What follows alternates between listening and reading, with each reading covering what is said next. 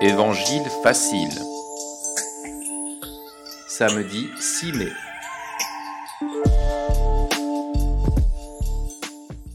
Évangile du jour. Évangile de Jésus-Christ selon Saint Jean. En ce temps-là, Jésus avait donné un enseignement dans la synagogue de Capharnaüm. Beaucoup de ses disciples qui avaient entendu déclarèrent Cette parole est rude, qui peut l'entendre?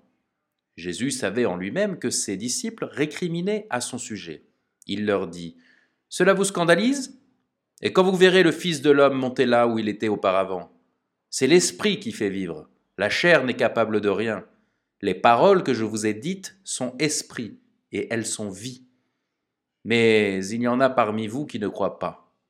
Jésus savait en effet depuis le commencement quels étaient ceux qui ne croyaient pas et qui était celui qui le livrerait.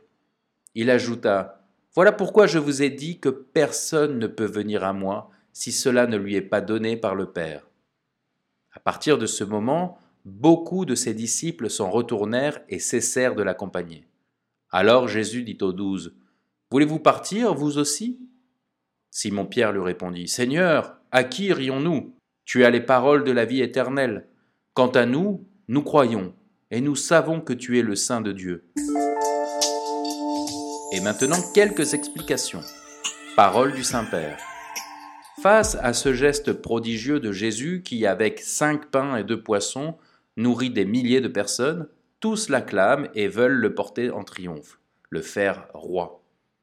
Mais quand il explique lui-même que ce geste est le signe de son sacrifice, c'est-à-dire du don de sa vie, de sa chair et de son sang, et que celui qui veut le suivre doit l'assimiler, assimiler son humanité donnée pour Dieu et pour les autres, alors cela ne plaît pas. Ce Jésus nous met en crise.